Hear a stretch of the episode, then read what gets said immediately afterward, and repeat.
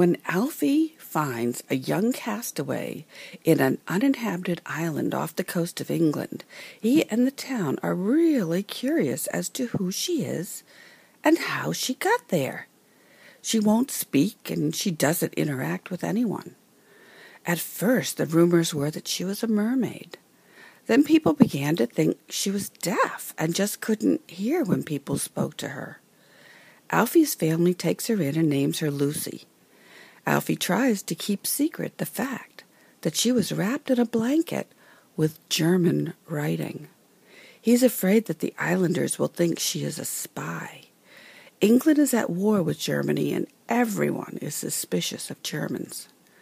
What will they do when they discover the truth? Listen to the Moon by Michael Morpurgo.